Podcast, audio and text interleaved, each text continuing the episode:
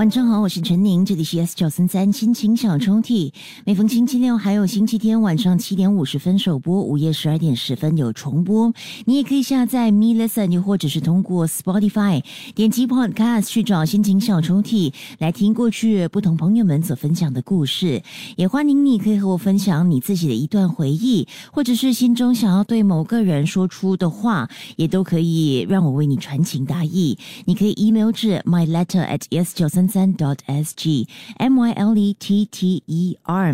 你可以在电影当中附上你想听到的歌曲，还有指定的日期，期待能够在不久的将来收到你的 email。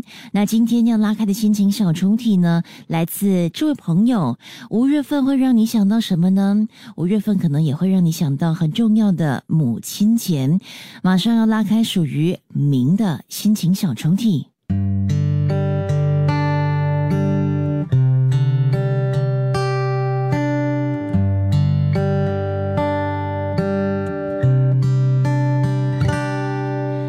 今年的母亲节，又少了一位妈妈一起庆祝。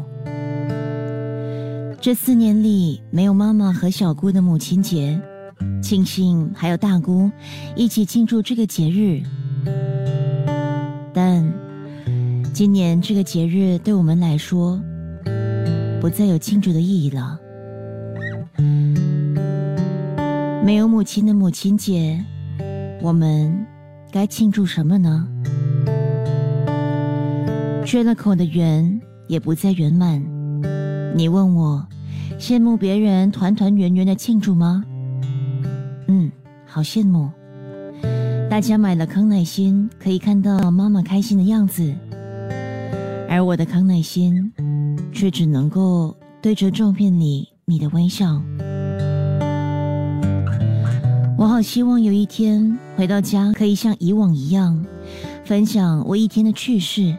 分享我学会的每件事物，遇到什么人的时候，遇到不管是开心还是生气，难过还是无助，分享给他们，让他们也可以感受我当下的感受。我渴望有一天可以像以往般被宠爱着，但这些看似简单的小事，对我来说。也只能在自己的幻想里幻想，才能够感受到被呵护、被宠爱的感觉。我总会跟朋友说：“真的要及时爱，因为这个世界上只有来日方长这句话，但没有来日方长这件事。那种一声不响的突然消失，真的会让人无法适应，即使过了很久。”还是会想哭，还是会心痛。你们呢，在天堂见面了吧？有很多很多的故事在分享着吧。不管是开心不开心，难过还是烦心的事，我相信你们都在讨论着。五年了哎，那么久没见面，一定有很多很多话要说。见了就好，聚了就好，但请别忘了看看还站在原地的大家，还在努力的往前走。虽然有时会崩溃，但别担心，我们会努力的做到最好。母亲节快乐！在我们世界里最伟大、最慈爱的母亲们。虽然变得不喜欢这个节日，但那是因为我真的真的好想念你们。